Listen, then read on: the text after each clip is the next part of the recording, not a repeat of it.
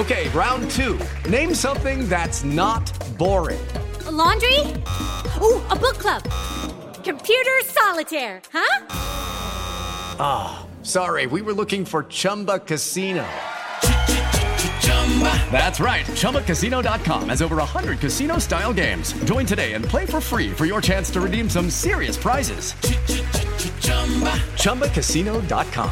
No purchase necessary. Full prohibited by law. 18 plus terms and conditions apply. See website for details. de São Paulo, é, confirmando que o Eduardo Bolsonaro confirmou que a Michelle Bolsonaro está aqui junto com Carlos Bolsonaro no hospital, acompanhando também todos os detalhes desse tratamento conservador que o presidente está passando. Na rede social, ele garantiu de que o presidente retirou cerca de um litro de líquido do intestino. Ele estava com um desconforto muito alto. A, a medicação ainda não houve progressão, de acordo com o boletim médico e também com a assessoria de imprensa. Então a gente fica aguardando, passando essas pílulas de informações para quem está acompanhando a gente aqui na TV Jovem Pan News. Perfeito. Thiago. Michael Mendes, um momento delicado. Agora 10 horas em ponto. Repita. 10 horas. Bom, e termina aqui essa edição do nosso Jornal da Manhã, mas você fica na nossa companhia.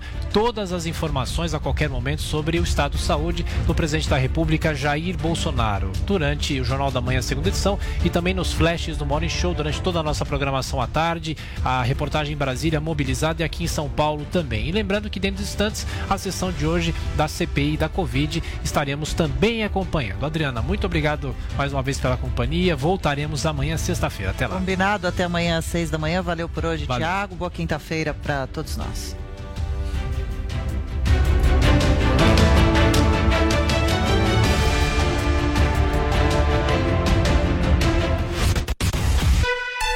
Você ouviu na Jovem Pan. Jornal da Manhã.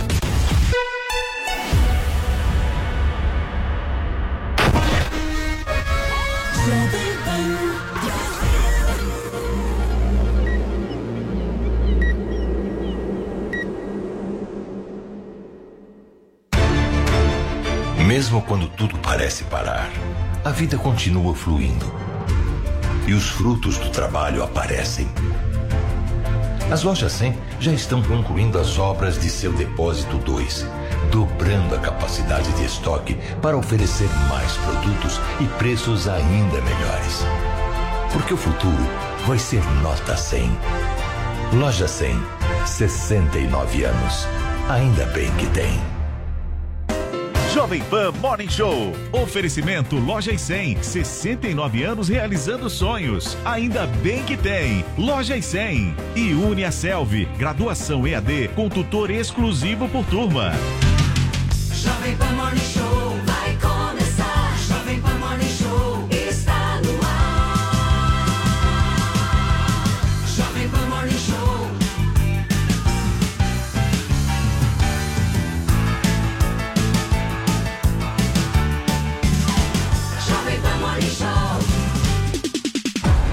Bom dia, minha excelência. Seja muito bem-vindo, seja muito bem-vinda. Começa aqui na programação da Jovem Pan mais um Morning Show nesta quinta-feira, dia 15 de julho de 2021. Muita pauta, muito assunto, muita informação relevante para você ficar sempre bem informado com a gente das 10 às 11h30 da manhã ao vivo no rádio, no YouTube e na Panflix. O programa de hoje promete e eu tenho dois avisos aqui para dar para vocês. O primeiro Uh, nós tínhamos agendado para hoje, né, Paulinha, uma entrevista, inclusive anunciamos essa entrevista com o governador do estado do Rio Grande do Sul, Eduardo Leite. Confirmado, ele inclusive havia divulgado a entrevista, mas nesta madrugada pegou fogo o prédio da Secretaria de Segurança Pública do Estado do Rio Grande do Sul e o prédio acabou inclusive desabando, o que fez o governador cancelar a entrevista de hoje, remarcá-la, né? Nós vamos é, em seguida para vocês dizer uma data que a gente vai acertar com a assessoria dele para esta entrevista acontecer, mas obviamente a gente compreende e o governador teve que pegar um voo na madrugada para Porto Alegre justamente para tomar conta lá do estado e desse caos que se instalou através dessa queda desse edifício. O segundo aviso para dar para vocês é que eu tô aliviado e feliz porque Adrilles Jorge foi assaltado ontem. Levaram Caramba, o celular, feliz. mas não, Não. levaram o Adrilles. E eu estou aqui, apesar da tudo bem. tragédia tá pessoal, através do, a- apesar do Estado não estar do meu lado naquele momento, me protegendo, garantindo a minha segurança, eu vim trabalhar sem traumas. Exato. Agora tem um ponto que é curioso, né? Vejam o que é o destino, comunicado. Bruna Torlai. Veja o que é o destino. Ontem no programa nós é, comentamos e, e fizemos algumas análises de dois assuntos específicos. Eu o acho primeiro, que foi gente indignada com a Bruna primeiro, Torlai. Paulinha Carvalho, dos ciclistas. E o segundo, Um nós, ciclista. nós falamos aqui no programa sobre a E questão de aumento peniano, né? O que, Putz. que a Adriles Jorge fez logo depois do programa? A Adriles Jorge entrou em contato com vários cirurgiões plásticos, Não. mandou o WhatsApp e teve o seu celular roubado. Então você E o o, conteúdo que há ridícula, nesse zap. com shortinho apertadinho. Era um ciclista raiz. Era um ciclista raiz. Agora, você não estava armado? Se eu tivesse uma arma, eu perguntei isso pra Paulinha, ela, ela ponderou bastante. Se eu tivesse armado, eu juro por Deus, eu teria sacado a arma e teria tirado pelas costas. Isso configuraria um homicídio ou um, um legítimo def- eh, direito de defesa, Paulo? Eu não sou Ah. advogada, né? É sempre bom lembrar. mas eu acredito que não dá pra resolver no bang bang, Adriles. Acho que você ia ser responsabilizado, né? Porque ah, você ele teria- roubar pode. Eu, Não, eu- não, eu não, eu não Ah, sei. atirava na bundinha, aqui. na bundinha. Pá!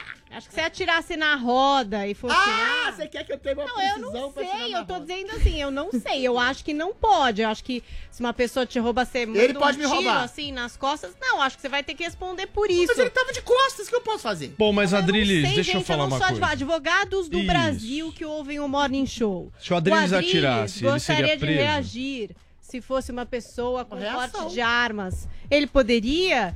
Isso pode acontecer? Ele eu teria que daria uma voz, na voz de pessoa. Agora- Pare ou eu Ah. atiro. A sua voz de prisão Pare seria eu muito atiro? Pare ou eu respeitada. atiro. Eu diria. Mas a gente tá brincando, Seria. mas imagina se você erra a pontaria Você- e machuca alguém na rua. Você que está de nos cálculo, é ouvindo, guerra. peraí, peraí. Você que está nos ouvindo peraí, agora, vai. imagine o eu Jorge dando voz de prisão a alguém. Não, eu saí correndo atrás. Pega ladrão, pega ladrão. Muito bem, Paulinha, quinta-feira, semaninha quase céu. terminando Ah, e nós temos. que eu tô Espera aí, incomunicável, Não sei se eu vou poder viajar amanhã. Você quer dar o recado? Você tá sem É, eu tô celular? incomunicável. Não sei se eu vou poder ir pras termas amanhã, porque eu tô sem celular. Eu tô com um problema burocrático de Calma, ele vai resolver. bem, então tá Você que quer falar isso com a. Adriles, tenha calma, fale com ele pelas redes sociais. Ele vai pegar um pré-pago, ele vai Não, se conseguir quiser me dar um celular de ir presente nos compromissos dele. Vai dar tudo certo, Adriles, calma. O Aros já ajudou ele, ele fez os bloqueios, Fez. fez, boletim Quase de ocorrência, a gente já falou sobre isso aqui, Pelo né? menos não varreram a conta do Adriles. Parece que tá tudo bem com a conta dele, É. ele vai hoje no banco, no então banco é hoje. isso aí. Paulinha, conta pra gente Vamos a lá. hashtag do Morning Show de hoje. Hashtag Comente o Morning é uma hashtag tradição você pode usar para fazer gifs, memes, comentários e ajudar aqui a assessoria jurídica de Adriles Jorge. Marque o arroba dele, por favor. Não peça para eu mandar um recado para ele. Ele não fala com as pessoas, mas ele lê as É. pessoas. Manda pra Manda gente. direto. Manda pra gente, a Vamos gente fala sim. com ele. Agora não, não, eu. Cria uma assessoria. não. Eu gostaria que não tô porque sem- me mandam muitos recados para Eu várias sempre pessoas que recebo. não são eu, é. Então mande direto, a Adriles tem redes, ele vai ler. Eu não tenho Se nada, eu não tenho celular, quiser não, ajudá-lo, vai lá, hashtag comente o Morning. Tem muito assunto interessante hoje. A gente vai falar da prisão do DJ Ives, tem filme chegando aos cinemas, tem outras coisas acontecendo aqui no nosso Brasil, né? Um problema sério aí de saúde do nosso presidente. Então vamos atualizar tudo isso aqui no nosso Morning Show de hoje. Muito bem, Paulinha. E essa blusa de onça, hein? Ai, que chique, pra quem nos acompanha por imagens, Paulinha tá toda de onça. Dá um close, produção, nessa blusa Maravilhosa essa maravilhosa blusa. Queria de Paulo mandar Carvalho. até um beijo pra minha amiga Jamile, que faz ali, é uma empreendedora de São Roque, essa cidade do interior de São Paulo, e que tem essa marca de camisetas muito bonitinha pra empoderar mulheres, para soltar as leoas e tigresas que existem dentro de nós. Gostou, Adriles? Muito bem. Vamos começar então o programa, mas antes deixa eu falar com o nosso produtor Vinícius Moura, que está lá na casa dele hoje. Tudo bem, Vini? Bom dia pra você. Quais são os destaques do Morning Show desta quinta-feira? tudo certo. Bom dia, Adriles Jorge, que bom que está bem, que bom que ele não estava armado ontem. Um dia, Bruna Torlai e Paulinha Carvalho. Olha só, Paulo Matias, hoje uma manhã de causa aqui em São Paulo, né? É, Vini, seu áudio tá muito ruim, eu vou ter que te interromper, a gente vai corrigir isso em seguida. O Adriles e Bruna, tudo certo? Preparado? Vamos nessa então para nossa primeira pauta? Bora. Gente, vamos falar do presidente Jair Bolsonaro, porque a equipe médica que está atendendo o presidente da República no Hospital Vila Nova Star, em São Paulo, descartou a necessidade de uma cirurgia emergencial. A informação foi divulgada em nota assinada pela direção médica da unidade de saúde. Segundo o comunicado, o presidente passou por avaliações clínicas laboratoriais e também de imagem e seguirá internado em tratamento clínico. A nota reforça ainda que ele foi diagnosticado com um quadro de obstrução intestinal. O presidente foi transferido de Brasília para a capital paulista na tarde desta quarta-feira. É, e o senador Flávio Bolsonaro, filho do presidente da República, falou sobre o quadro médico do pai em entrevista ao programa Os Pingos nos Is, aqui da Jovem Pan. Nós temos é, VT, Murilão? Se o Murilão puder nos ajudar e colocar o VT de como foi a entrevista do senador Flávio Bolsonaro, senão a gente vai seguindo aqui com os nossos comentários. Temos aí, por favor.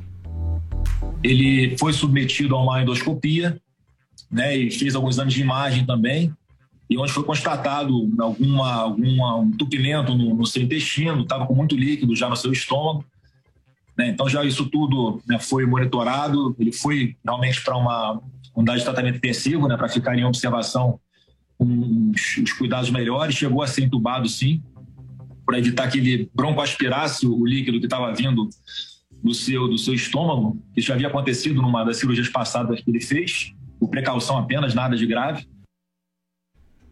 Muito bem, tá aí a fala do senador Flávio Bolsonaro, que foi entrevistado ontem no programa Pingos nos Is aqui da Jovem Pan. Agora eu queria conversar um pouco com o nosso Adriles a nossa Bruna Torlai sobre esse estado saúde do presidente da República. Tem dois lados essa história, né? O primeiro lado que a gente viu, eu quero saber a opinião de vocês, foi por muitos eh, opositores do presidente da República uma fala de que ele estaria se aproveitando dessa situação. Disseram até que aquela imagem que ele publicou nas redes sociais foi uma, uma imagem excessiva, que aquilo é uma exposição que é descabida, enfim. Do outro lado, tem realmente o estado de saúde do presidente da República, que é um estado que vem aí anualmente tendo que, cuidados. tendo que passar por cirurgias justamente por uma facada cometida na eleição de 2018. Eu queria que vocês comentassem esses dois pontos de vista. Adriles, começa você.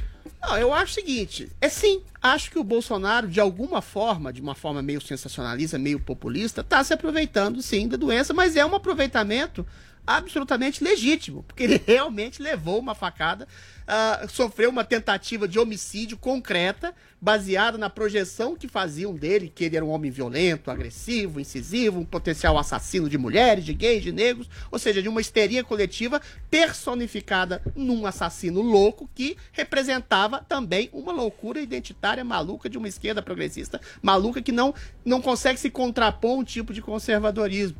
E eventualmente o Bolsonaro sim se aproveitou desse tipo de coisa, mas se aproveitou legitimamente, como se aproveita agora. É um homem angustiado, é um homem que todo mundo tenta demonizar ele frequentemente. Não é exatamente um herói, mas é uma espécie de Marte tosco, canhestro, meio, meio torto, assim, de um tipo de liberdade de expressão, sobretudo liberdade de expressão estética, de poder dizer o que quiser, contra exageros de esquerda identitária, contra o princípio de bandido bonzinho, vítima social, esse tipo de coisa que é que, que a que a esquerda identitária não suporta e vê nele como se fosse uma, uma figura populista. Dizem assim, ah, eles colocam como vítima e a sua falta de sensibilidade, você se coloca agora como coitadinho. Não, o Bolsonaro, a foto que ele aparece lá, sem camisa, eh, meio fragilizado, ele aparece sorrindo e diz, mais uma etapa a ser ultrapassada, mais uma etapa a ser vencida. Ou seja, ele enfrenta a doença de peito aberto, literalmente e metaforicamente.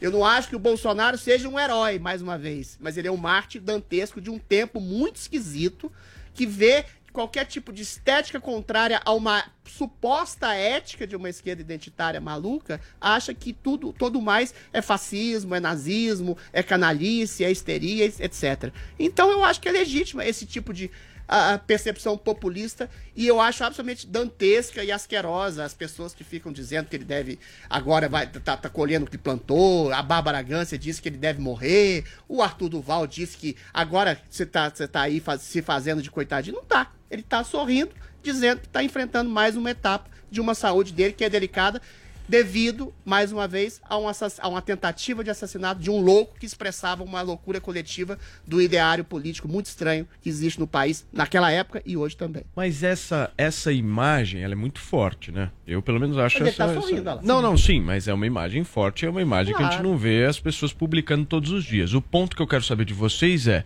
era necessário ser publicada uma foto desta forma, desta maneira, com esse impacto? Porque isso tem um impacto visual e também um, um sentimento de talvez piedade, um sentimento talvez de maior aproximação das pessoas com o presidente da República. Enfim, isso também não faz parte de uma estratégia eleitoral? Olha, Paulo, é, eu vejo da seguinte maneira: todo mundo fala, né? Ah, Bolsonaro é populista tal. Eu acho que antes disso, a gente tem que entender que o Bolsonaro ele tem. De fato, uma identificação com o povo. Ele tem hábitos muito semelhantes ao do povo, povão mesmo, brasileiro. Então, na verdade, não é que o Bolsonaro seja populista, ele é, ele é o povo mesmo.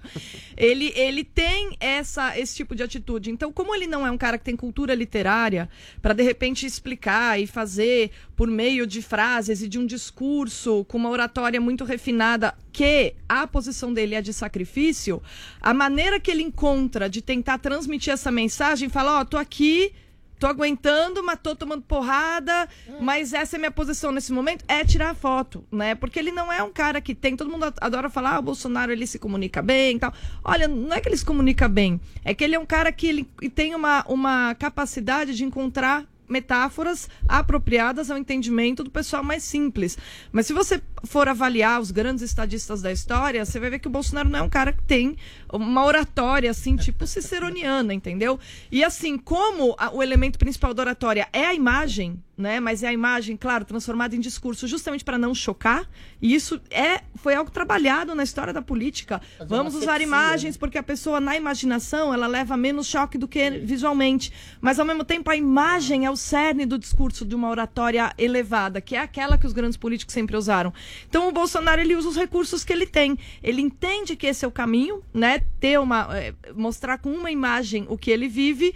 Mas não tendo os recursos literários, ele vai lá e taca a foto na rede social, que é a, a, a maneira que ele encontra de, digamos assim, atualizar essa estratégia política que é clássica, né? E que está aí desde a Mas antiguidade. isso é populista pra caramba. Não, é, então, mas, o, é, mas é porque o populismo do Bolsonaro eu acho que tem uma característica interessante, até para se estudar, que é o fato de ele ser assim mesmo. Tipo, o cara realmente toma leite condensado. Não é algo teatral, né? E política é um negócio muito teatral, mas quando Mas a gente... você vê lado positivo no populismo? Não vejo lado positivo, eu tô só analisando a coisa como é. Eu acho que pro Bolsonaro, eu não sei se ele saberia ser de outra maneira. Justamente porque ele é esse cara que não sabe. Eu, eu duvido que ele teria, eu não acredito que ele teria ah, nenhuma possibilidade de, de repente, articular isso num discurso literário. Não consegue. Ou é a imagem ou não fala. o princípio E é o, do é o filho dele que tá fazendo na rede social, né? Também tem essa, não é o presidente da República que, tá lá E tweetando. também não é um cara, não é Cícero, né? O Carlos Fala Não é dele. Cícero, não é Churchill. A questão é, o populismo do Bolsonaro é realmente uma manifestação que apela às massas, é uma manifestação de sentimentalismo, de apelo sentimental, passional. A questão que eu pergunto é, qual o problema? Se eventualmente ele não tá enganando alguém, se ele não tá ludibriando alguém, ah, ele tá usando a doença como palco. Sim, todo político usa tudo e qualquer coisa como palco. Todo político tem interesse eleitoreiro também. A questão é você não colocar o seu narcisismo, a sua vontade de se eleger acima das coisas que você tem feito pelo país. O Bolsonaro, sim, é vítima de uma campanha orquestrada que une mídia, que une políticos oportunistas, que une a esquerda com uma, ah, uma direita liberal limpinha em favor de um bandido. Então ele está demonstrando que sim, ele foi vítima de uma tentativa de assassinato e essa tentativa de assassinato reverbera até hoje, para além da ansiedade, da angústia, de noites mal dormidas, de falta de tratamento, que eventualmente todo um establishment tentando ah, ah, corroer o seu governo, tentando tirar ele do poder e eventualmente ele explora isso de maneira legítima. O resultado é isso aí. É isso, Essa o resultado forma. é isso. O resultado é a verdade.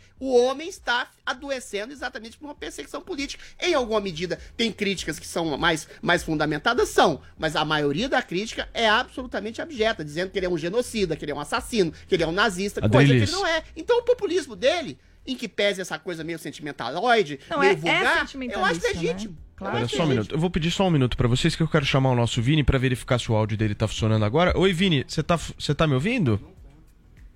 Não, Vini não tá, ele mandou uma mensagem aqui, mas vamos seguindo. Bruno. Agora, Paulo, eu queria, eu queria assim, antes de mais nada, assim, só pra gente não passar em branco, ah, eu queria assim mandar um recado pra, pra senhora Bárbara Gância, que parece isso que é as novenas, parece que as novenas dela não estão funcionando. Ah.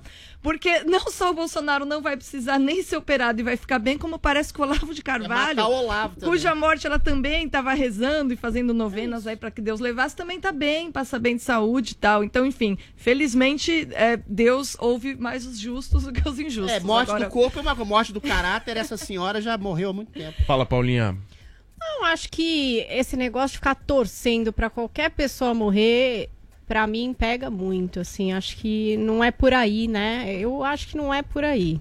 É, então, espero que o presidente se recupere, reassuma aí seu cargo, cumpra com as suas tarefas. A gente está passando por uma crise gigante no país e o que a gente menos precisa é de mais confusão, né?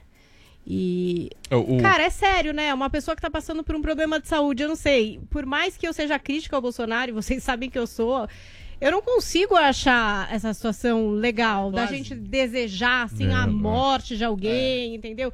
Tudo bem, ele já errou inúmeras vezes. E falando, os discursos são muito ruins do Bolsonaro em relação às vítimas da Covid. Ele foi infame diversas vezes, entendeu? Agora, eu não acho que a gente tenha que agir também dessa forma em relação Não a, desejou a morte ele. de ninguém, né, Paula? Eu sei, mas ele tratou com- de uma forma esquisita, Adriles. Ele não é uma pessoa que sabe expressar uma compaixão militar. ali. Ele Ele, é um é ruim de falar. Ele é muito ruim de falar, entendeu? Ele manda mal mesmo. E eu tenho inúmeras críticas, não só ao jeito que ele fala, mas às atitudes que ele toma ou às atitudes que ele também não toma. Mas a questão é que o cara tá doente, entendeu? Tá passando por um problema de saúde, como, enfim, inúmeras outras pessoas podem passar. Eu não consigo ficar aqui, entendeu? Achando isso engraçado. Pra ele e pra ninguém, tá? Tipo, eu sou essa pessoa. Eu não consigo. Qualquer pessoa É, normal o- e, e empática não quer que o Lula Não é ia porque eu, eu vi muitas manifestações. Agora Sim, aí tem é outro. verdade. Posso A Bruna, trazer um a, Bruna, le- a. Bruna lembrou um ponto Vamos lembrar. importante. Sabe que eu queria trazer aqui um ponto também, Fala, que eu vi uma discussão que aí eu achei um pouco interessante, que a gente discute muito, por exemplo, limites do humor, né? Sim. E eu, eu, por exemplo, acho que tem coisas que são ofensivas. A Bruna ontem falou que ela também considera que tem humores que não dá. Então, por exemplo, agora, vai, a gente tem o presidente, ele é uma figura pública, ele tá passando por um pro- problema de saúde sério. Eu não acho engraçado fazer piada com isso. O Adriles é um defensor aqui é, do livre discurso e tal. Você acha Até que ponto. tudo bem? Até Ou certo- Ai, ai, ai, pro Bolsonaro, não, por exemplo. Eu tava falando da, só pra polemizar a mesmo, questão que se porque eu não é- gosto com ele e com outras pessoas, tá? Eu acho de mau gosto, Não, mas... boa pergunta. pra A, o botar humor tá aqui. falando de desejar morte? Não, fazer uma piada contra fazer piada com saúde dele. isso, essa questão. Eu vi muitas piadas, tá? Muitos memes, muitos Muitas, desenhos, é, enfim, né? Cartoons, o pessoal dando uma zoada com essa história é, do Bolsonaro tá fazendo essa cirurgia que é no intestino, se ele foi ou não no coisa. banheiro, esse É, tipo se de coisa. cabeça. Você acha Não que pode, tem que problema cabe? com humor, humor negro, com humor mais incisivo. Agora, eu acho que existe, para além do humor, uma diferença tácita. Quando você diz, ou muitas pessoas dizem, que o Bolsonaro é insensível, manda mal do discurso, às vezes é infame, ele peca pelo seu militarismo, pelo seu, pela sua incisividade, dizer que a gente tem que enfrentar as coisas, ir acima. Quando ele fala, para de mimimi, para de choradeira. É, o, é, o- é a percepção de um capitão, de um general que está numa guerra que eventualmente há casualidades, há mortes, há feridos. E a gente atravessa uma guerra para superar a guerra. É esse tipo de princípio que é muitas vezes confundido com insensibilidade que o Bolsonaro expressa. Agora, é diferente de desejar a morte de alguém. É diferente dizer, agora você está vendo, seu insensível, seu canalha. Você está vendo, você está recobrando, você está tá recebendo aquilo que você plantou da sua insensibilidade. Tomara que, a- que as pessoas tenham a sensibilidade que você não teve em relação às pessoas. Ele nunca falou, nunca desdenhou da morte de alguém. Ele disse de uma maneira guerreada. Paulinho, eu Agora, acho em que- relação ao humor negro, não tem problema. Eu acho que o primeiro a fazer mas piada tem seria falta ele de aí, hein? sensibilidade, não tem não, Adrilho? Não sei, eu acho que se confunde. O Não, que é eu- falta quando ele de diz, por exemplo, quando ele diz, vamos parar pra pensar uma família lá. de alguém que perdeu, Perdeu o- um o- ente querido é. por conta da Covid. Imagine isso, Tá, certo? ok. Aí o presidente da República diz o seguinte: "Ih, vamos parar de mimimi, um dia todo mundo vai morrer. Eu não sou coveiro. Isso aí também é falta de sensibilidade Se pro ele momento, conseguisse certo? Isso, isso não, não é algo que um, um- seja prudente um presidente É o falar, presidente porque é falar. muito. Ninguém tem bola de do cristal. É isso. Ele Ninguém tem bola de cristal e pega mal, É né? ele É vai criticar exatamente um excesso de ultrassensibilidade de Mas- pessoas que não percebem que tem um vírus, que é letal, que não é culpa exatamente de ninguém, que haja, haja mortes, que você pode fazer o maior e o melhor possível como gestor para tentar diminuir essas mortes. E ele não consegue explicar direito. Aí a Bruna tem razão. É. É, um discurso fraco. Ele fala: para de mimimi. Parar de mimimi. É exatamente enfrentar a doença de peito aberto Mas com se os ele recursos falasse- que a gente tem, mas- sem exatamente o isolacionismo que foi feito. Fala, Agora, Bruna, ele não peraí, isso, ele não Mas se ele é fizesse, olha só, Ele não é o ponto é, eu, eu entendo que ele faz isso porque ele é um cara espontâneo e são os recursos que ele tem que são escassos, mas se Exatamente. ele de repente fizesse uma exaltação da coragem, né, e uma exaltação assim do fato de que a diversidade existe, mas nós saímos dela mais forte, É não teria pegado pegada, mal. Então certeza. esse é o ponto, ele, certeza. ele o tom, a é mensagem, ruim, eu a concordo.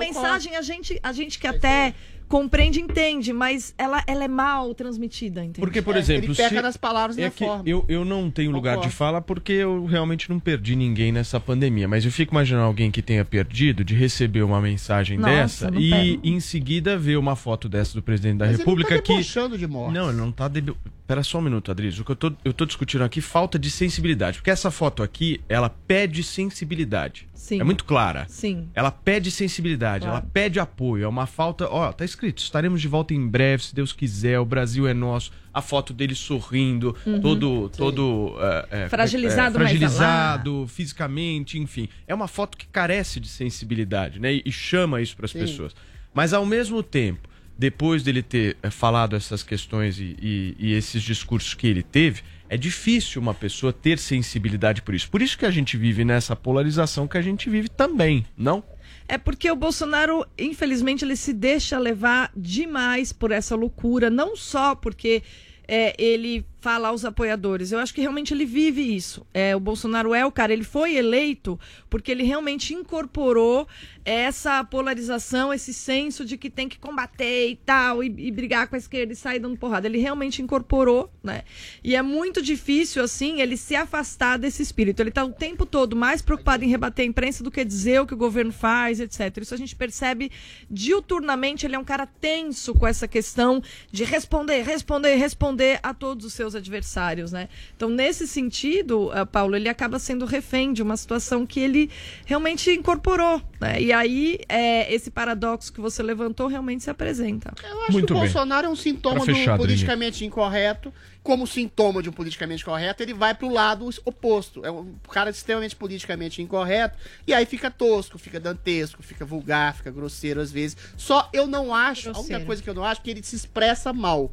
Ele não é essencialmente mal. Não, como não. muitos políticos Claro que têm por aí. É só essa diferença. Essa é verdade. É, mas ele mandou mal, hein? Até imitou pessoas com falta de ar, não foi uma, foram mais vezes. Então, assim, é, é complicado as coisas que ele faz. Mas independente disso, acho que ninguém deve torcer pra que alguém, sabe, fique doente, morra. É. Isso eu acho uma viagem e acho de mau gosto. E as piadas mesmo, eu também acho de mau gosto, tá? Não é só em relação a ele, em relação a qualquer tem que pessoa que tá passando por uma situação assim e que ele se restabeleça e logo consiga aí é, voltar para o seu cargo, pelo qual ele foi eleito democraticamente. Não houve roubo na eleição, nem ele conseguiu provar. Então, sabe, vida que segue, vamos lá. Muito bem. A nossa torcida, o nosso sentimento aqui para o presidente Jair Bolsonaro se recuperar o mais rápido possível e sair dessa, porque ninguém deseja isso a ninguém. Pelo menos ninguém que coloque em primeiro lugar a vida, né, gente? Vamos nessa? Então vamos girar o assunto. Olha só, uma boa notícia. Que eu não sei até quando vai durar, mas olha só. Após agredir a ex-mulher, a influenciadora Pamela Holanda, o DJ Ives foi preso nesta quarta-feira em Fortaleza. A informação foi confirmada pelo governador do Ceará, Camilo Santana, né, Paulinha? Quais que são as últimas informações desse caso? E se você tiver a resposta quando que ele sai da cadeia, Então, é uma prisão preventiva, é, né, Paulo? Então, a polícia do Ceará foi lá, é, num apartamento na praia da região metropolitana de Fortaleza, e prendeu o Iverson de Souza Araújo, DJ Ives. E a gente tinha até um tweet do governador, olha, né? A abrangência do caso, né? Pressionando até que o governador do estado do Ceará se colocasse de alguma forma, dizendo algo sobre isso. Ele foi lá e escreveu, ó, acabo de ser o Camilo Santana, né? Acabo de ser informado pelo nosso secretário de segurança da prisão do DJ Ives no caso das agressões a Pamela Holanda. A prisão preventiva havia sido solicitada ontem pela nossa Polícia Civil e decretada há pouco pela Justiça, que responda pelo crime cometido. Então, o crime que está sendo investigado é o crime de violência doméstica. Então, ele está aí sob prisão preventiva. Agora, a gente já teve 10 pessoas ouvidas pela polícia, né? Que prestaram ali o seu depoimento. A gente sabe que tem um motorista dele, que é quem aparece nos vídeos, que não diz nada ali na hora das agressões. Tem a mãe da Pamela também no vídeo, É. esse momento que a gente tá vendo. Ai, gente, vai rodar esse vídeo agora o tempo inteiro. É um pouco complicado de assistir, né? Eu não sei se vocês têm uma sensibilidade para nessas agressões aqui já há três dias passando, uma coisa horrorosa, né? E o que tem acontecido também com o DJ Ives são boicotes na carreira dele, né? Então o Xande Avião desligou ele me- imediatamente ali da empresa, ele que foi produtor durante anos do Xande e que agora estava em carreira solo. Duas das principais plataformas de streaming tiraram as músicas do DJ Ives das playlists oficiais, né? Porque uma das formas de ganhar um certo dinheiro é pouco, né? Que rentabiliza nessas plataformas de streaming. Mas uma das formas é quando a sua música tá nessas playlists que são seguidas por milhões de usuários daquela plataforma. Então eles retiraram a música dele. Quer dizer, para ouvir uma música dele, só essa pessoa ouvir mesmo, sabe? For lá e buscar pelo nome dele. Eu acho que as plataformas nem têm como tirar de vez, porque essa era a pressão, né? Tira de vez, tira o cara da plataforma. E eu já não sei qual que seria a dinâmica para se fazer isso. Acho que não é tão simples assim. E também tinham parcerias novas dele que iriam sair. Com Latino, com Zé Felipe, com Fly. Parcerias programadas aí com o DJ Ives, porque ele era um produtor é, cheio de músicas, né? E ia ter essas novas músicas. Então essas pessoas também agora decidiram que não vão lançar essas É, Quem músicas. que vai estar do lado desse cara? Pois é, pelo Agora- menos por enquanto, não sei se depois vão tirar a participação, né, produzir com uma outra pessoa, enfim, porque realmente está uma situação bastante preocupante. Então segue aí, acho que a investigação para reforçar os vídeos, né? Porque que tipo de investigação precisa a mais do que essas imagens? Mas Agora, enfim. Paulinha, e esse motorista dele, hein? Quando é que vai ser preso? Porque, de alguma maneira, ele tem culpa na história, né? Cúmplice. É, eu acho Ele é que não cúmplice. só ele. Eu acho que com a investigação a gente vai descobrir que muitas outras pessoas presenciaram e sabiam do comportamento desse cara, É. né? Acho que é isso que é- vai ser apurado também, né? Quem pode ser ou não responsabilizado por uma omissão, por algum outro tipo de ilícito, porque não é algo recente, né? Já faz um tempo que isso acontece. E aquela velha história, o, Alice, o, o Adrilho sempre diz aqui, né, que numa denúncia surge uma primeira e depois, às vezes, aparecem outras. Porque é muito difícil da Recorrente. pessoa, né, tomar a frente. Isso aconteceu com a Pamela. A gente sabe do caso da Pamela. É Será isso. que é o único caso? Eu não sei, tá? Tô jogando uma pergunta aqui. Óbvio Mas que às não. vezes acontece de ser um comportamento recorrente com outras ex-namoradas. Então esse tipo de coisa também pode aparecer nessa investigação. Não, né? o ponto é o seguinte que eu acho que a gente tem que discutir, né? Só foi preso porque teve repercussão midiática. Foi É, pego. isso né? Pego, Só é. foi preso porque teve eu acho repercussão. que é porque tem as Se não imagens, tivesse né, repercussão, Paulo? Uma agressão que você não tem imagem, você não tem hematoma, que você não tem testemunha, que é o caso de muitas mulheres, tá? Porque não é todo mundo que tem câmera pela casa, Claro. não é todo mundo, né, que tem alguém pra testemunhar a seu favor. Veja esse homem que presenciou tudo aí, o motorista, ele não, não foi ele que fez a denúncia.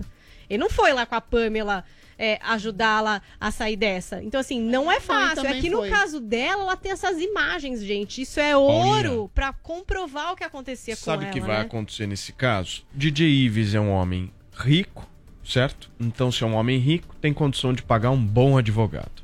O sistema penal brasileiro É, dá uma impunidade. certa condição e faz com que quem tem um bom advogado se dê de alguma maneira melhor do que quem não tem. Então vai começar um juridiquês por parte da defesa do DJ Ives absurdo. Preparem-se para o juridiquês. Ele tá, como a Paulinha bem disse, numa prisão preventiva, ou seja, uma prisão que não tem força, né? Daqui a pouquinho ele vai sair, isso vai demorar mais 24 horas, 48, uma semana, enfim. É, a coisa vai ser muito rápida, tem até acho que um prazo né, de prisão. São cinco dias exatamente a Pode prisão preventiva, podendo ser prorrogada, mas, mas enfim, com um bom advogado as coisas no Brasil infelizmente se resolvem mais rapidamente. E aí, como é que vai ficar essa história? E o motorista do cara? E as outras pessoas, né? Porque como bem a Paula disse, será que somente esse caso acontece no Brasil? Eu tenho absoluta certeza que esse é apenas um de inúmeros casos iguais que acontecem no Brasil e que saem impunes justamente pela falta de estrutura de imagem, enfim. Agora, como é que vocês enxergam esse caso? O que, que a justiça brasileira deveria fazer? E, e vocês acham que realmente foi por conta da, da repercussão que ele foi preso, Bruna? Não tenho dúvida. Agora a gente percebe quais são as consequências de você fazer aí a defesa da impunidade, porque você tem toda uma casta de políticos a quem interessa ah, você criar expedientes para manter a impunidade rolando. Olha aí a consequência, né? Quem é que sofre? São as pessoas comuns.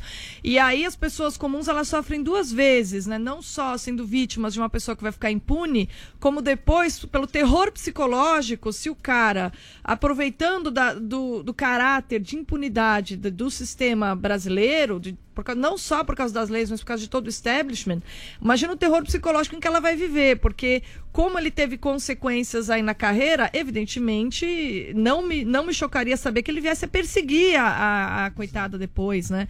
Então, assim, a gravidade de a gente ter uma casta política que está se lixando para o país para se beneficiar e agir criminosamente dia e noite e criar expedientes para ficar fora da cana, a consequência é essa aí que a gente está vendo. Um cara desse poder, de repente, estar livre e, no máximo, fazer uns trabalhinhos comunitários ou cumprir prisão domiciliar quando devia ficar, ficar preso. Não, e se a gente for analisar também, né, Adriles, é, passaram alguns dias, né, do caso.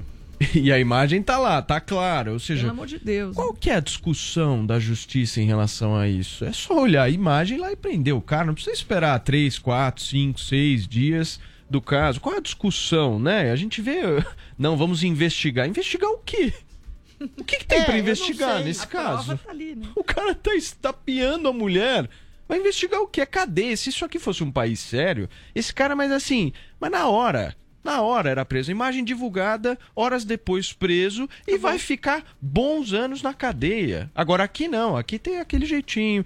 Vai achar, o juridiquês aparece, o bom advogado vem, e a pena alternativa, e não sei, e é assim que vai. Podem apostar. Três instâncias. Esse cara vai sair da cadeia em breve, daqui a pouquinho tem uma pena alternativa. Driles. Não, a questão que se coloca, vocês já falaram praticamente tudo. Eu acho que a transparência da justiça é exatamente o caráter ad hominem que tem na justiça, né? Quando ela quer, quando ela se interessa, quando é objetivo da, da- da justiça, ela é célere, ela é rápida, ela é objetiva e ela é injusta, como no caso do Daniel Silveira, pela possibilidade de um discurso que o cara fazia uma abstração da possibilidade de uma violência, foi imediatamente preso e ficou meses. Meses. E hoje está de tornozeleira. Quando você tem uma violência explícita, sem ambiguidade, sem nenhum tipo de complexidade, um homem espancando recorrentemente uma mulher, aí o sujeito demora alguns dias, demora-se uma repercussão, demora-se a, a, a, pra ver a percepção do público. Que espécie de justiça é essa que é movida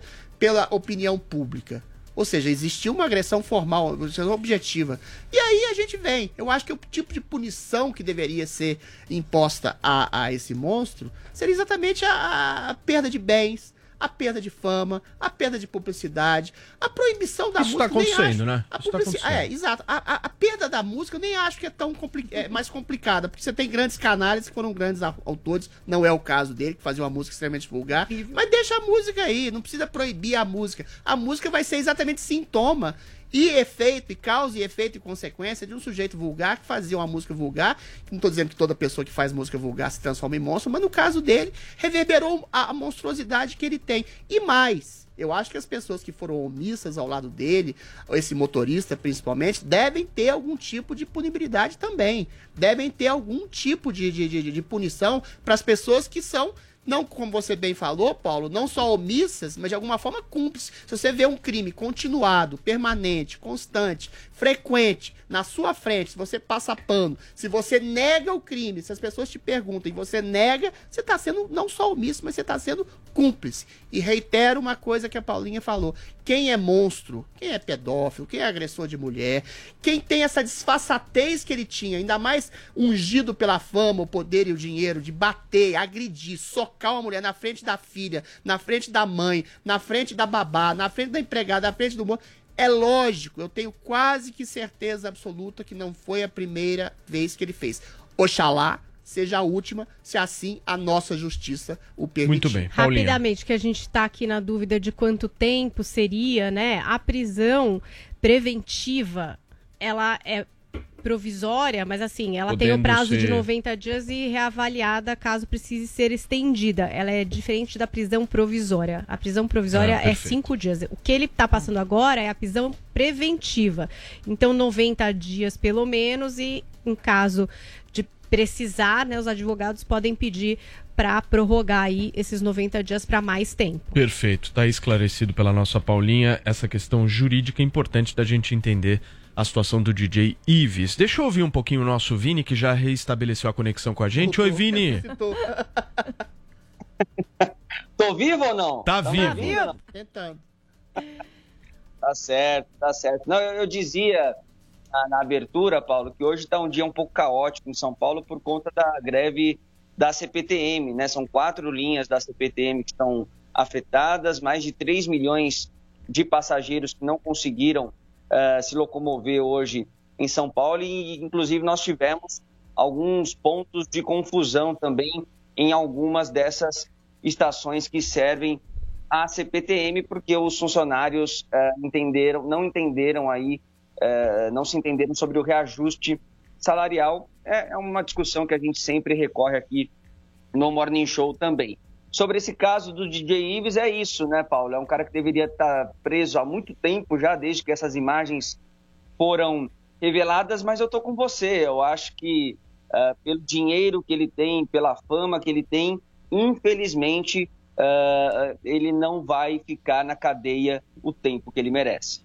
Muito bem, oi, Paulinha, Só fala. trazendo aqui o Darlan, que é nosso ouvinte, mandou Hum. aqui um tweet dizendo para relembrar do caso do goleiro Bruno, que agora é trader e possui um monte de seguidores. O Brasil é uma piada. É verdade, e bem realmente, lembrado. Né, o, É o que a caso do goleiro fala, a Bruno é muito do simbólico. psicopata. Chegou a ser contratado por um clube, enfim, Muito bem vocês lembrado, sabem, né? Paulinha. A gente já falou muitas vezes aqui no Morning Show. Como chama o ouvinte que falou isso? Darlan. Darlan, muito bem lembrado, né? A gente Por isso que a gente, de alguma forma, celebra a morte de um psicopata como Lázaro. Senão ia transformar no ídolo pop adverso. É uma coisa, uma coisa que acontece no Brasil que é inominável, esse tipo de coisa, de mitificação de um criminoso. Gente, vamos dar uma última nota aqui antes eh, do nosso break, porque voltando agora à política, em sessão no Senado Federal nesta quarta-feira, o presidente da Casa, Rodrigo Pacheco, anunciou a prorrogação do prazo de funcionamento da CPI da Covid-19 por mais três meses, né? 90 dias a partir de 7 de agosto. O requerimento foi feito pelo senador Randolph Rodrigues e assinado por 34 senadores,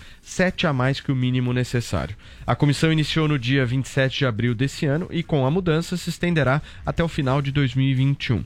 E por falar em pandemia, segundo o Datafolha, pela primeira vez, a maioria da população brasileira acha que a situação do vírus está controlada aqui no país. Vini, traz os números pra gente. da nossa produção jogar na tela aí o gráfico dessa mais recente pesquisa do Datafolha que mostra então que mais da metade da população avalia que a pandemia está parcialmente controlada. 53% das pessoas têm essa percepção ou totalmente controlada para 5% da população. Para 41%, ela ainda está fora de controle e 1% ainda não sabe. Essa pesquisa foi feita entre os dias 7 e 8 de julho, com 2.074 pessoas entrevistadas de maneira presencial e a margem de erro é de dois pontos percentuais. Lembrando, Paulo, que o Brasil registrou nessa terça-feira 42.466 novos casos da doença e 1.273 mortes na média móvel semanal. Esses números, respectivamente, representam 23% e 19% a menos do que a de duas semanas atrás. Então, apesar da gente estar num patamar ainda um pouco alto, infelizmente, a gente vê esse arrefecimento da Covid no país que nos enche de esperança, né, Paulo? Muito bom, excelente notícia, Vini. Ótima notícia, essa percepção. E a gente vai sentindo mesmo isso das pessoas, né? Eu sinto as pessoas um pouco mais corajosas. Hum. E eu acho que a gente também se acostumou, né? Com essa coisa da máscara, foi se acostumando. Agora, a pergunta que fica é: nós vamos. eh, aliás, somente eu e o Vini não vacinamos ainda aqui na bancada, né? Vocês já, já vacinaram. Muito bem, eu vou vacinar semana que vem. E essa máscara, na avaliação de vocês, ela dura até quando? Final do ano, por exemplo, Natal, Réveillon, a gente já vai estar num outro patamar? Como é que vocês veem esses seis meses aí do segundo semestre? Se a gente não, não puder abolir a máscara depois da segunda dose de vacina, aí é palhaçada, né? Porque se a vacinação é ah, o meio pelo qual a gente consegue se sentir, enfim, não prejudicando o próximo, né? Eu acho que aí a máscara pode ser abolida, que eu tenho certeza que as pessoas não veem a hora de se livrar disso num país tropical. O que, que você acha, Adrilis? Eu acho que a máscara nunca deveria ter sido uma obrigação. A vacinação chegou a 94% de endosso exatamente pela conscientização de um bom princípio, ah, inclusive da mídia, em relação à- possibilidade de vacinação. Depois o Bolsonaro fez algumas bobagens, falou umas bobagens sobre vacina. Ele voltou atrás, estabeleceu o princípio de liberdade de vacinação, percebeu que a vacinação é o caminho a- mai- mais efetivo à imunidade de rebanho. Em relação à máscara, você pode usar exatamente para se proteger e proteger o outro em condições em que você acha mais confortável. Agora, é absurdo você proibir com um decreto de lei. Eu acho, eu sou sempre contra isso. Eu sou a favor da conscientização de um governo e a conscientização de uma mídia. Proibição é antiliberal, é antiliberdade. Você não coloca uma coisa imposta de cima para baixo. Nossa, Já eu acho que a máscara devia ter sido colocada até antes, Adrilles. Não, porque colocada como que a gente, se conscientizar. a gente pudesse ter usado É, mas antes, será que ter tido essa conscientizar a informação, máscara? né? Obrigado. Eu acho que ah, demorou pra gente descobrir que a máscara era alguma coisa de essencial, né? Tanto que no começo não existia essa orientação, né? Olha, Paulinha, os, os orientais usam. Eu, por, eu, por exemplo, sim. defendia o uso da máscara para retomada da atividade econômica, mesmo estando de acordo com a Adriles, que eu acho que ela não deve ser imposta. Eu, inclusive, eu lembro que eu te- fiz uma campanha: adote a máscara na volta ao trabalho por responsabilidade individual. Sim. Então eu acho que é mais a maneira como a gente Eu divulga. sei, Bruna, mas é que não foi, esse. não foi, não era um consenso. A OMS não falava dessa história de comprar máscara. Negou Havia um medo de faltar máscara para os profissionais de saúde. E eu acho que depois, eu, eu acho que a máscara veio tarde, foi um aprendizado que a gente teve. Acho que os orientais já usam mesmo. Quando a pessoa tá doente, ela Mas usa é isso, máscara pô. em respeito aos outros. Isso nunca aconteceu aqui. responsabilidade, Não- a- né? ninguém usava máscara aqui, gente, A a não questão ser em é ambiente essa, Paulo. hospitalar. A questão é a questão de bom senso. Eu não acho que não é bom senso. num Foi uma- foi algo- num parque, sozinho na Mas, rua. Adrilles, você Essa tá falando de uma exceção. A gente tá falando de ambiente Não, não é de trabalho, a gente tá falando de transporte público. Eu acho que foi uma descoberta que demorou até a ser compreendida e que a gente usou. Eu acho que ajudou sim a melhorar os números, a questão das máscaras. Com o tempo a gente vai ter pesquisas e coisas para entender isso melhor, porque é um aprendizado. Eu acho é e eu acho Turma, que pode eu ser que muita que gente interromper fique, vocês. muita gente use ainda Isso, agora da ruim mesma foi forma que fazem os asiáticos. Eu Acho que seria bem Isolacionismo respeitador. Turma, vamos nessa então. Vamos para um rápido intervalo comercial. Adriles, você tá precisando de celular? Pô, me dá um. Daqui a pouquinho eu vou te falar como é que você vai resolver esse problema. Aguenta aí. Caramba! Jovem Pan Morning Show. Jovem Pan Morning Show. A verdade pode doer. E ela virá na sua cara. Bolsonaro, meu marido, ele só escuta o Ney Mato Grosso. Isso não é coisa do passado? Não, isso é coisa de passivo! Mitadas do Bolsonaro. Manda a sua pergunta. Eu vim da Bahia, vim direto da Bahia pra cá.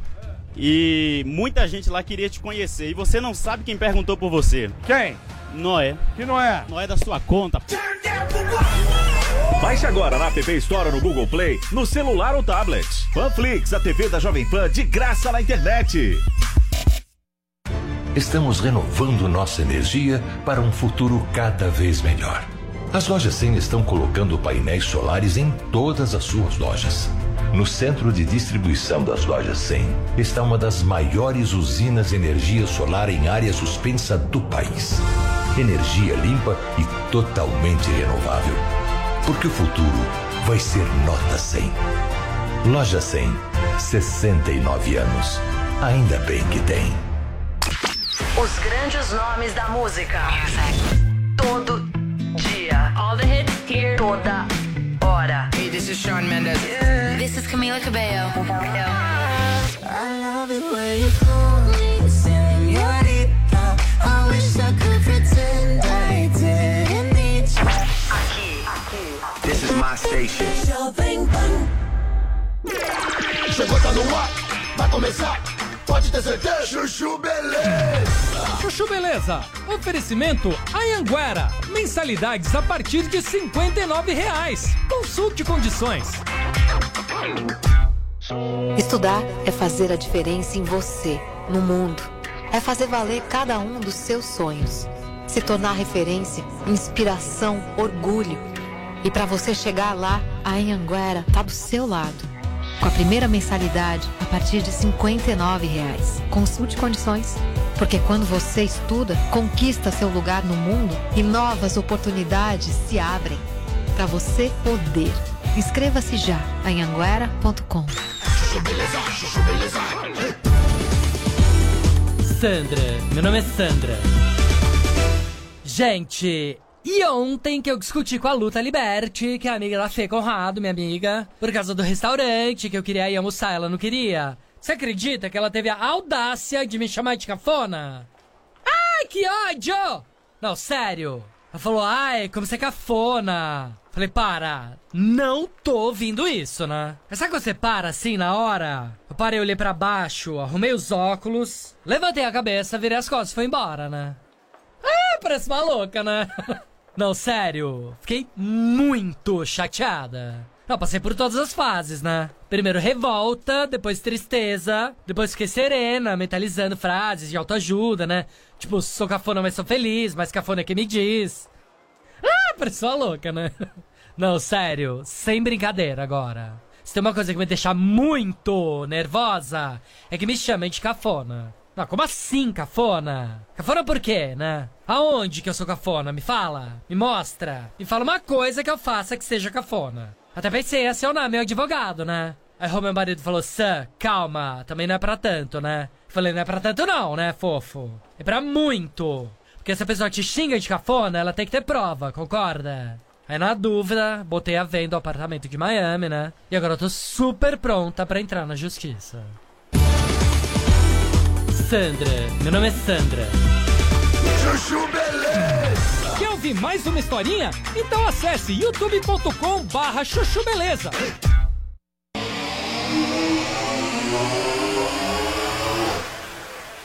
Jovem Pan. Morning Show.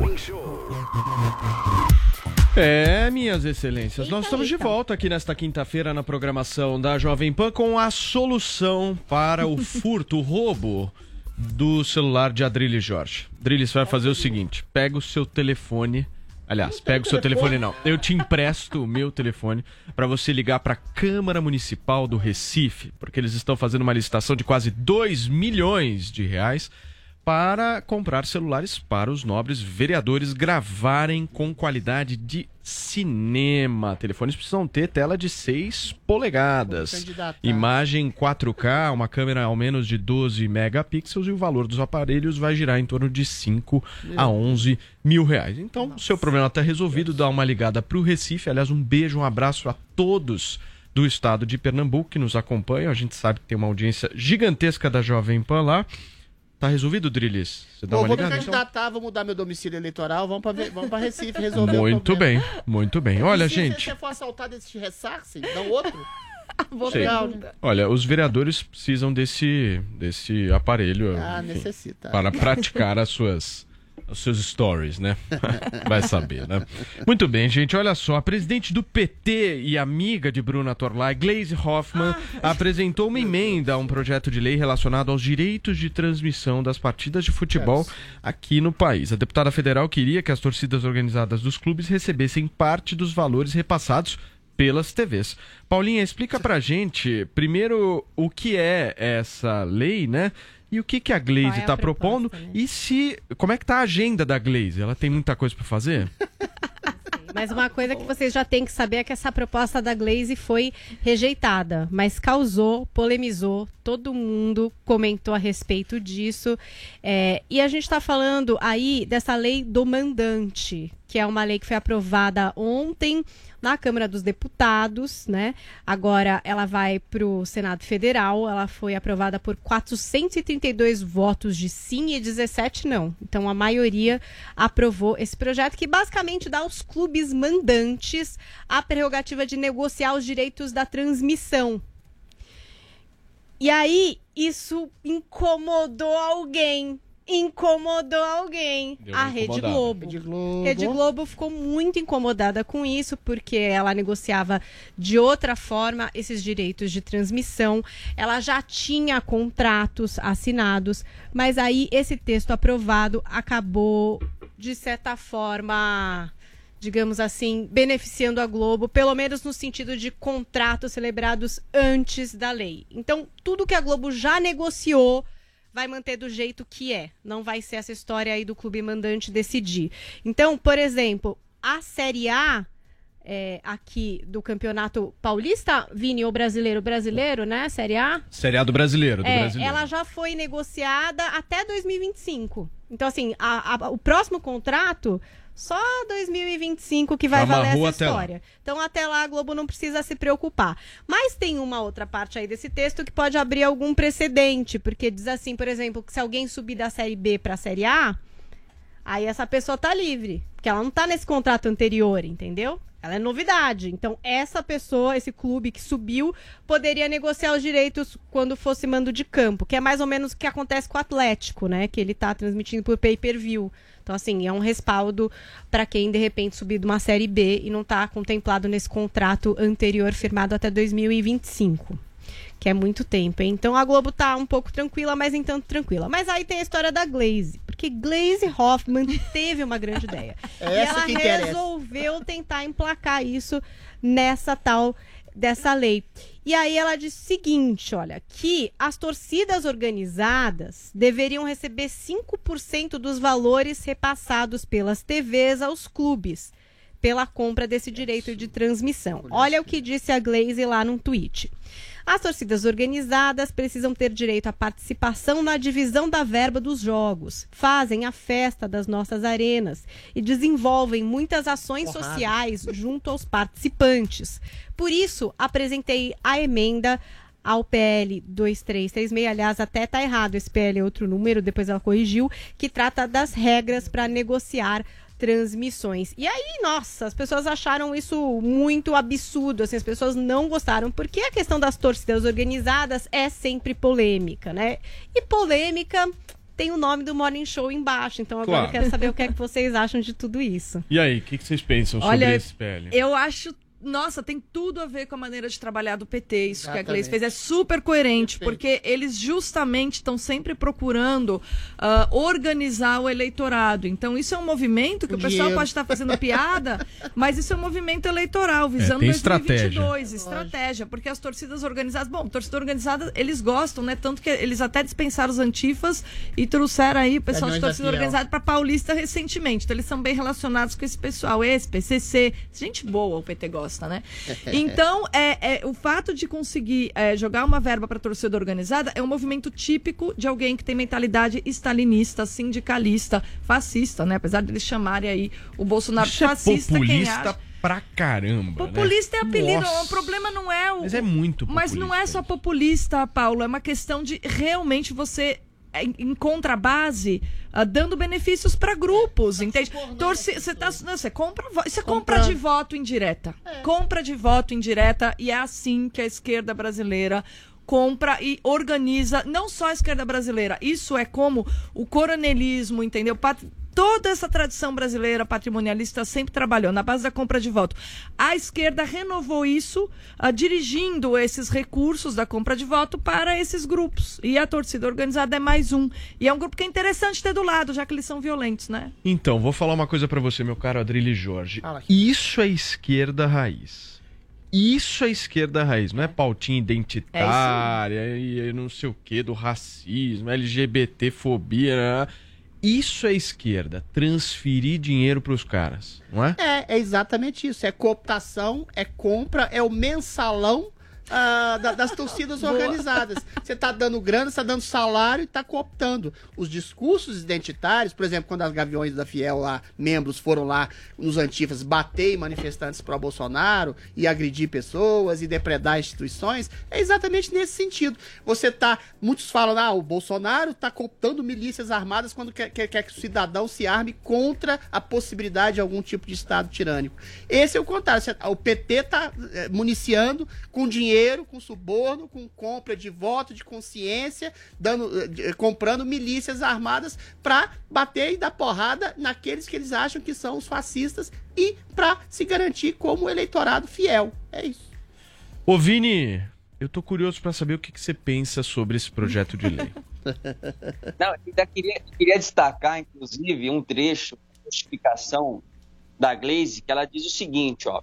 Brasil se tornou referência na forma de torcer, de fazer festas nas arquibancadas, a ponto de modificar a forma de torcer e curtir futebol nos quatro cantos do planeta. Exemplo disso foi o fenômeno da Ola, movimento que lembra... Caramba, a gente criou a Ola. Nunca soube. na arquibancada. Então, né, tem a questão da Ola, que ela acha que é fantástico. Isso e que isso é, de alguma forma, agora financiado.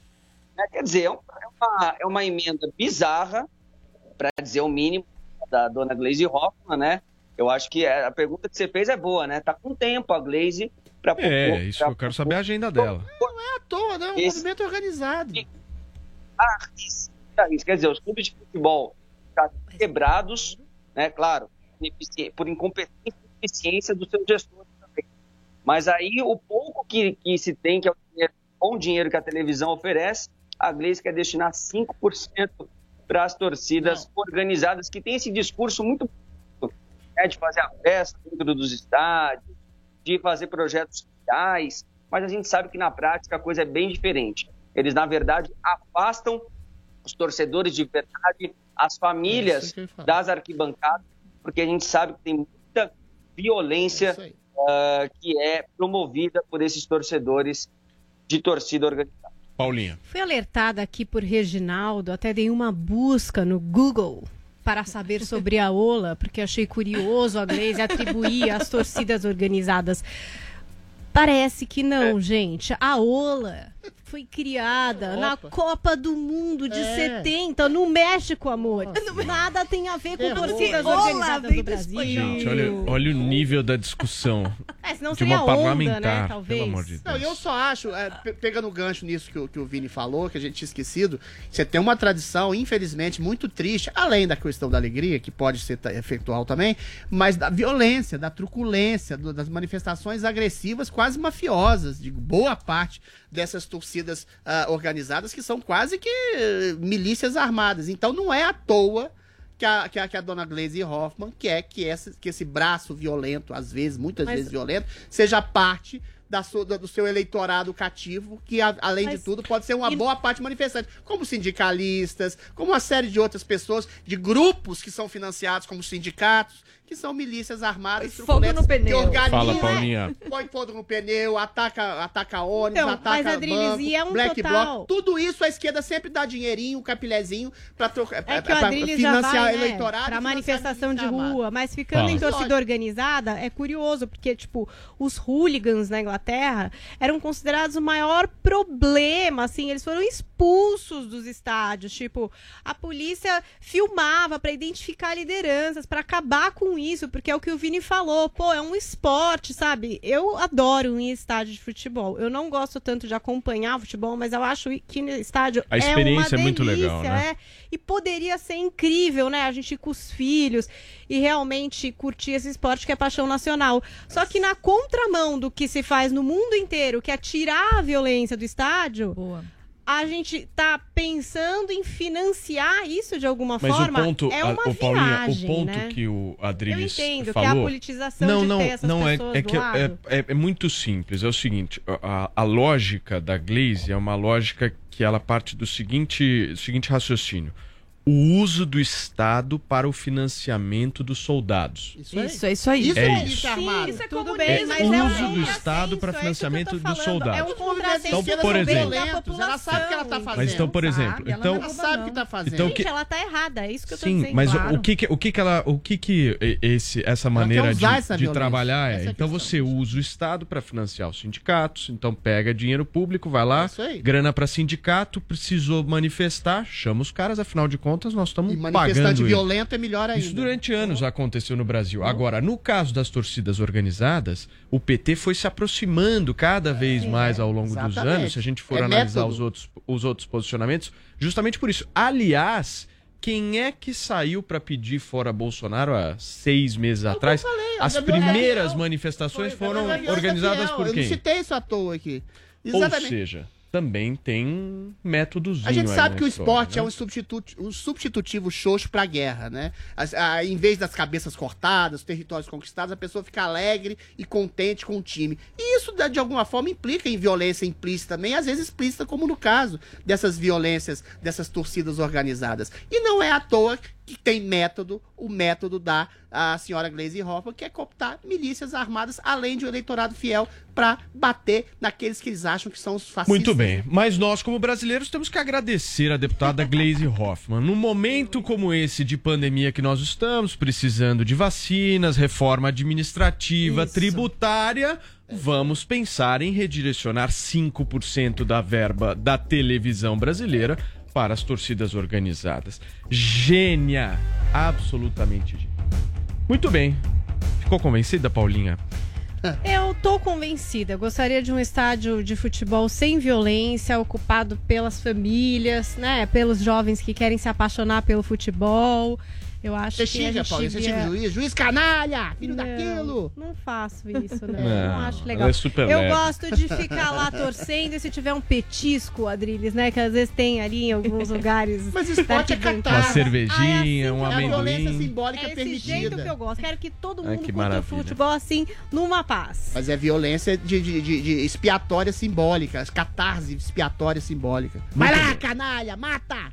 Muito Meu bem. Deus do céu. A gente cultiva também uma torcida aqui no nosso super chat, né, Paulinha? É, Afinal de contas, tem o saudável. fora Joel, fora. Adriles, fora, Fora Bruna. todo mundo, né? Exatamente. Pra atender a todo mundo. Vamos pensar em dar uma financiada nesse pessoal. Pois é, vamos que que financiar, vamos dar cinco por. Não, não vamos. A gente tem que falar com a diretoria, mas seria maravilhoso poder dar um dinheiro pra esse público lindo. E dá um que celular que, nos pode ama. falar mal de mim no É, Instagram. exatamente. Podemos pensar nisso. Gente, um intervalo comercial rápido acaba de chegar aqui no Morning Show, mas a gente conta muito com a sua audiência, então fica por aí.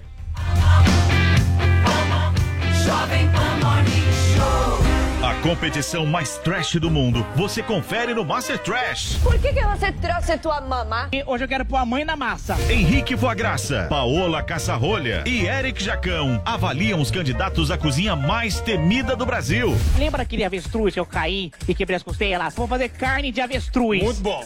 Vem, mãe. Ketchup. Gosto, maionese mostarda. Quer ketchup? Não, prefiro que me. Nossa, essa. Baixe agora na App Store ou no Google Play, no celular ou tablet. Panflix, a TV da Jovem Pan de graça na internet. Na graduação EAD da Uniaselv, você constrói o seu futuro de um jeito único. Único porque só aqui você tem um tutor exclusivo para sua turma, experiente na área do seu curso. E também porque dá para estudar até pelo celular, com navegação gratuita, patrocinada pela Uniaselv. Viu só? Aqui o ensino é superior mesmo, com nota máxima no MEC e mensalidades a partir de 169 reais. Comece hoje. Inscreva-se já em uniaselv.com.br. Uniaselv.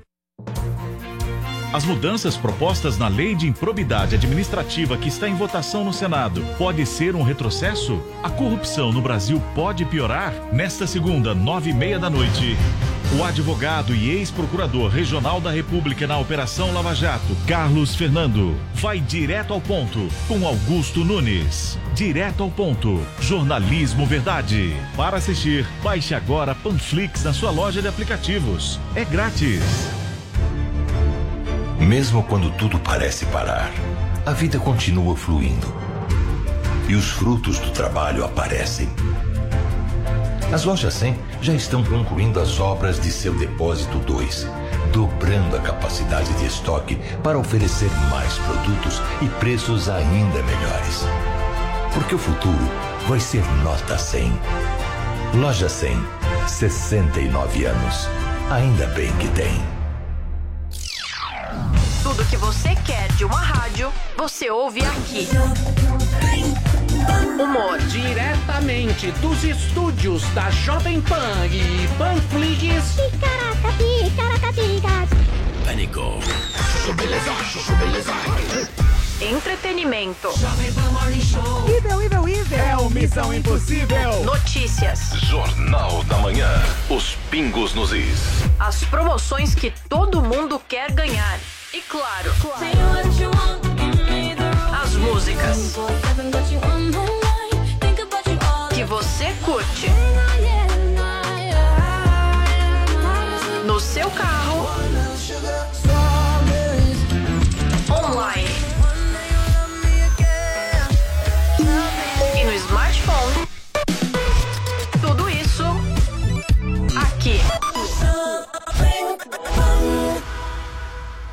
No trânsito, estamos todos na mesma pista. Tudo está conectado, interligado. Os passos de cada pedestre, o pedalar dos ciclistas, a energia dos corredores. Somos um só. O Volvo XC40 Recharge Plug-in Hybrid entende isso. Sua tecnologia City Safety com detector de pedestres emite alertas e aciona o freio automaticamente para evitar colisões. Volvo XC40 Recharge Plug-in Hybrid pela segurança de todos. No trânsito, sua responsabilidade salva vidas. 100,9. Jovem Pan.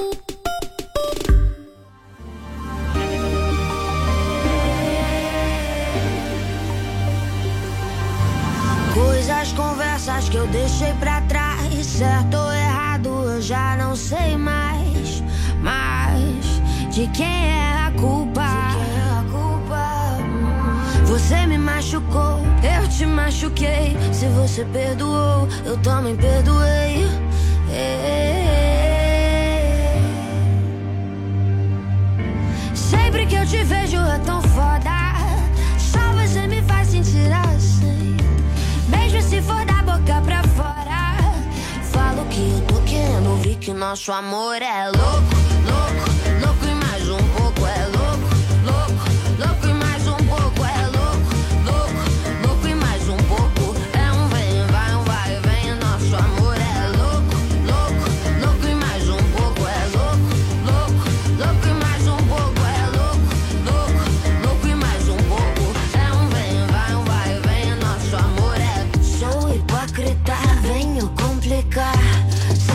amigos me acham tóxica. Radioativa, bora, vem, vem. Chama a recaída e você vem, vem. Depois diz que é maldade. Eu só tô dizendo o que você tem vontade de dizer. E todos já conseguem perceber que ser meu ex é a melhor coisa em você.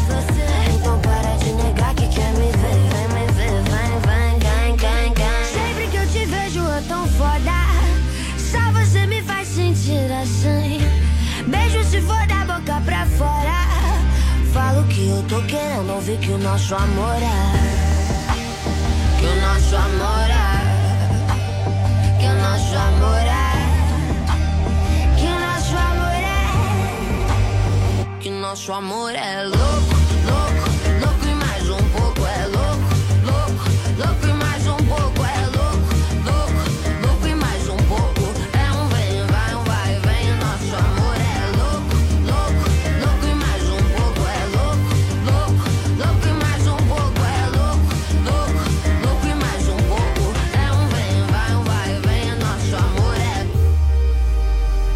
nosso amor é.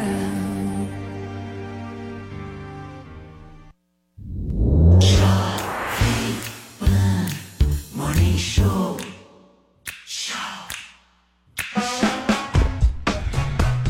É, estamos de volta aqui na programação da Jovem Pan com o nosso Morning Show. Toda quinta-feira dançamos louco aqui. Certo, Paula? Look, look mais um pouco. Toda Julia quinta-feira. B, te amo. Perdi você no pânico, fiquei triste. Deixa eu te falar uma coisa, um supla.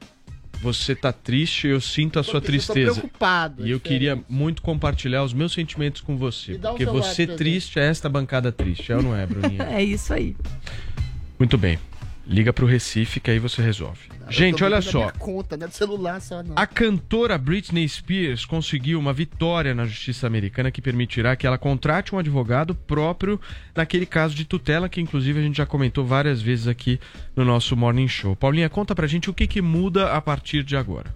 É uma pequena vitória, ainda não muda nada, né? Porque o que a Britney falou quando ela depois e tal, é que ela não sabia, ela não havia sido informada pelo advogado de que ela poderia pedir o fim dessa curatela aí, desse lance do pai dela tomar conta não só da finança e dos negócios, mas da vida pessoal dela. Parece que há contradições a respeito disso, porque o TMZ investigou com esse advogado, falou com ele, e ele falou que a Britney sabia sim que ela podia pedir o fim dessa curatela, mas nunca quis.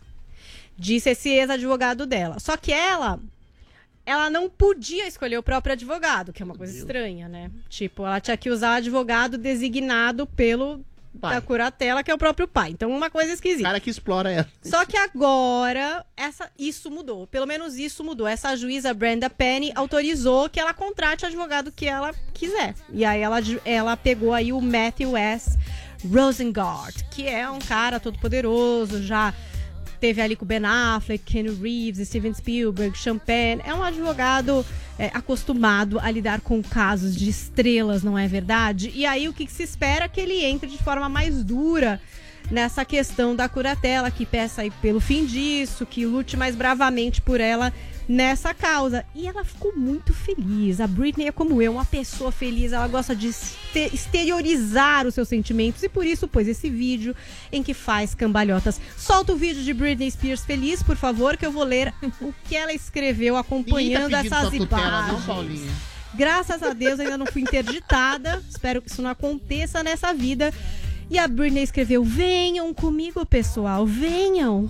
Nova representação real hoje. Me sinto grata e abençoada. Obrigada, meus fãs que isso, estão me apoiando. Vocês não têm ideia do que significa pra mim ser apoiada por fãs tão incríveis. Deus abençoe todos vocês.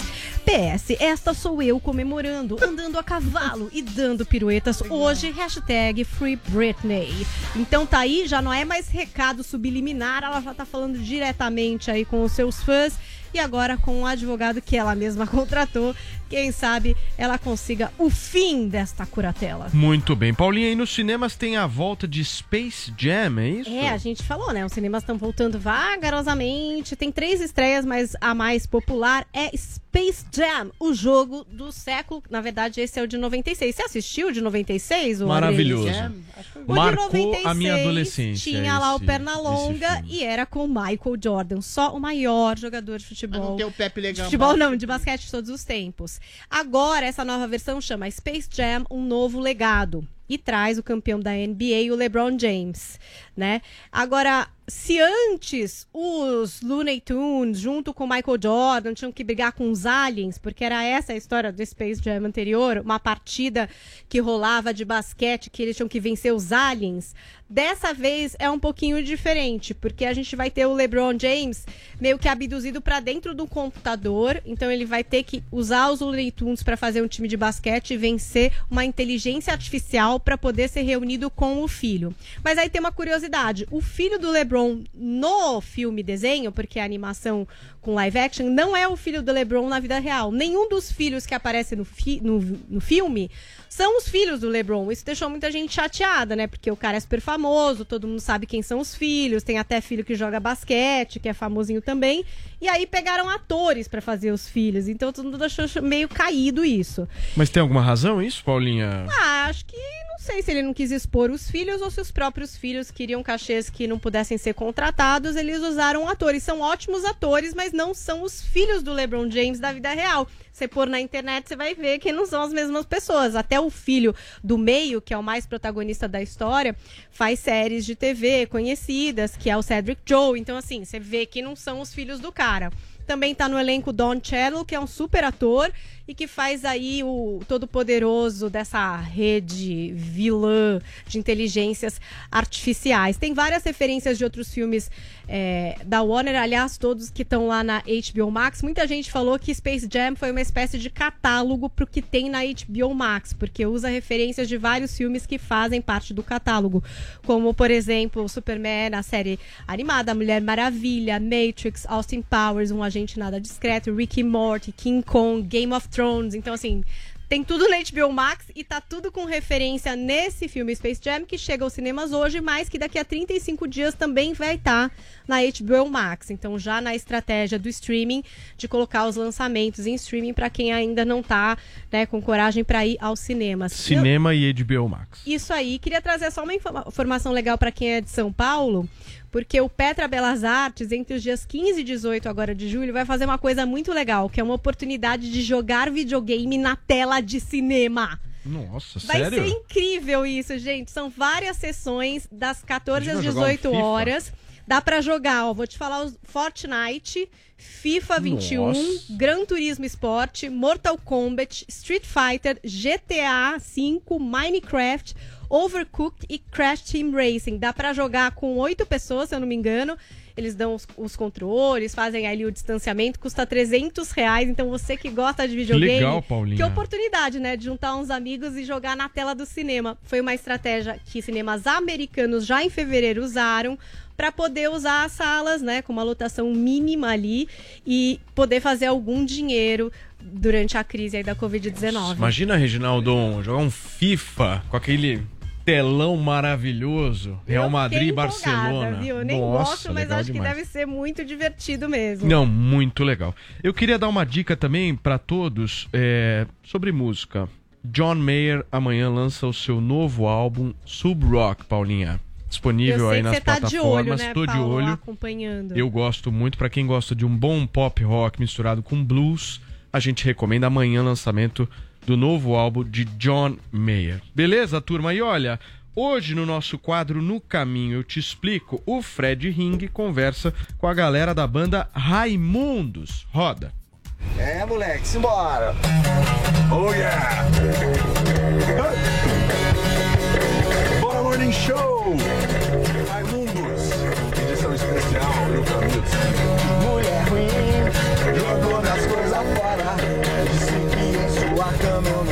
oferecimento.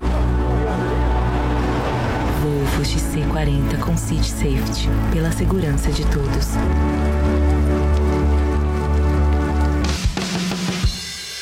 Alright, hello. What's up, mate? What's up, dude? I'm here with Digão and Canisso, a morning show. Galera, seguinte, tô com meus ídolos hoje aqui pra caroninha. No caminho eu vou explicar pra vocês. Tô vestido de Joey Ramone porque estamos fazendo uma homenagem ao início dos Raimundos, né? Digão, tudo certo? Tudo bem, graças a Deus. É, e você, Caniço, tudo bom? Tudo massa, maravilhoso. Que carro foda, velho. Ele é híbrido, né? É, é muito foda, né? Híbrido É mesmo. híbrido, é? Ele é híbrido. É o nosso XC90, segurança e conforto para a sua família. Volvo. Muito obrigado. Ah, nossa. Ah, é você? Ah,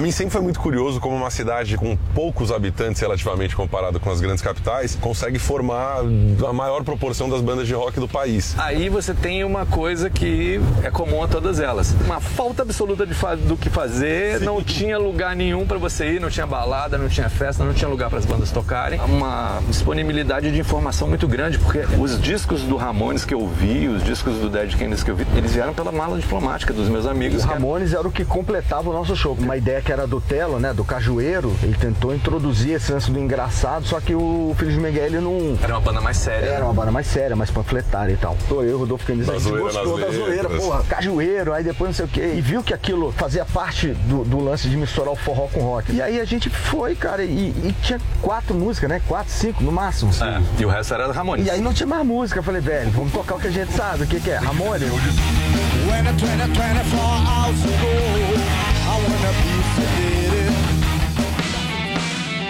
É verdade que você ensaiava meio escondido, assim, às quintas da noite? Quando eu entrei no Filho de Miguel, foi a minha primeira banda, né? Até então, eu, eu, assim, eu já eu conheci o Rodolfo, a gente começou, né, a tocar junto, eu já fazia aula. E aí nas conversas de almoço, aí o pessoal, ah, tem um baterista aqui nas vizinhanças. Eu, opa. Aí no dia que eu ouvi a bateria, eu tava no meu quarto, aí eu abri a janela, aí eu vi que o som vinha ali do conjunto 14, pulei, atravessei a rua e fui lá, vi que era essa a primeira casa, toquei a campainha, apareceu a Domingas. A música da do, música do- da música Ah, do do Domingas. Maneira. Tá. Pinga com a Dominga dançando. Redondo tem. Se me pergunta ali, respondo, eu tomo pinga com a dominga dançando, curtindo, fado e não consigo, né? Ele me mostrou a bateria que tava montada no quarto dele. É, ele era bateria. Mas ele tinha tudo em casa. Tinha- Aí ficamos amigos, beleza. No outro dia, velho. Aí eu fui, lógico, né? Eu fui lá na casa Rodolfo. lá, lógico. Aí toquei a campanha, o Rodolfo tá aí? Ah, Não, não chegou do inglês. Ah, ele pediu pra eu esperar ele aí. Ah, tá bom. Aí deixou eu entrar.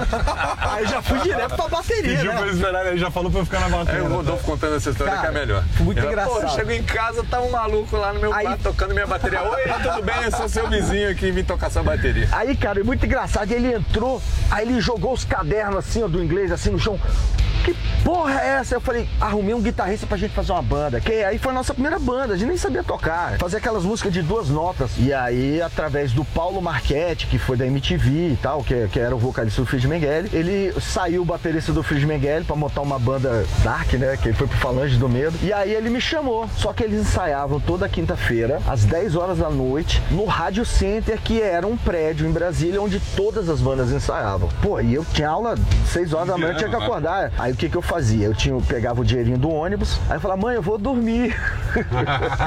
Fechava a porta, né? Pulava a janela. E minha mãe, super despreocupada, meu irmão, já abria a janela, pulava a janela, pulava o muro de casa, pegava o ônibus, ia pro ensaio. O ensaio de 10 e meia-noite, só que meia-noite acabava o ônibus. E aí, vai voltar? Não, não. Aí eu ligava pra minha mãe. Aí eu consegui dar esse migué três vezes. E na terceira falou, não, não quero saber, não pode, não sei o quê. Eu falei, galera, é o seguinte, vocês não querem ensaiar sábado lá em casa, a gente leva equipamento lá pra casa, vocês não precisam gastar dinheiro e ensaio na minha casa. E durante a semana ficava, porra, uma sala de ensaio na minha casa. Aí eu rodou e eu lado. caniço. Falei, velho. Aí começamos a brincar, tirar Ramones. O Fiz Miguel não quis saber do, do Palhaço do Coqueiro, do, do Cajueiro. E a gente gostava e começou a tocar essas músicas e nasceu Raimundos. Vê agora seu telefone, outro dia a gente se liga. Ê, quero te levar pra onde tá o frio na barriga. Me falar a verdade,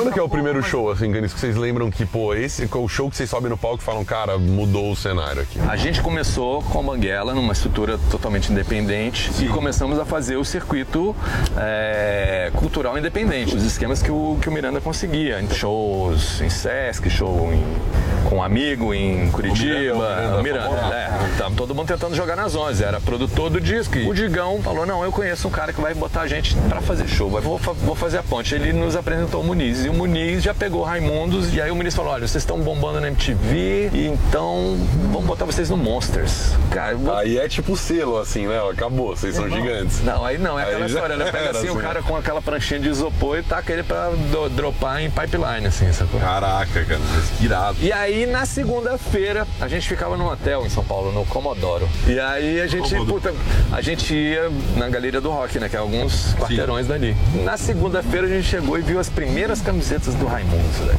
Caraca, tipo, que estavam vendendo lá. Já estavam vendendo, a gente tocou, tipo, no Que sábado. foda, chegar lá e ver segunda- as camisetas com o teu nome. Caralho, velho, a gente ainda não ganhou dinheiro, mas a gente já tá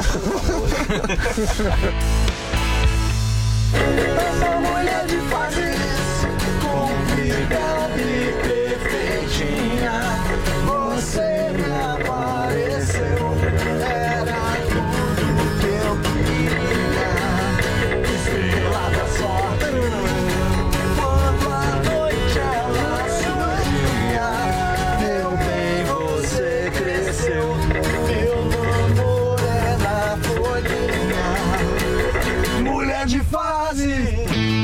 Impossível impossível os fãs não associarem uma coisa a outra. né? Rodolfo é parte fundamental ali da criação da banda, da história da banda e tal. Como é que é a relação de vocês com ele hoje? Vocês alguma vez, depois que ele virou evangélico, fizeram um som depois daquele retorno? Vocês chegaram a fazer som juntos de brother, um ir na casa do outro, nunca mais assim? Não, tocar não. Eu, uma coisa que eu tô achando muito legal no Rodolfo é que ele, assim, ele tá muito mais em paz com o passado dele, né? O Rodolfo sai da banda quando vocês estão no auge do auge do auge, assim, explosivos, né? Por que que pra vocês aconteceu aquilo? Quer dizer, é uma coisa muito pessoal dele? Teve alguma treta? O que que a gente não sabe, assim, dessa história?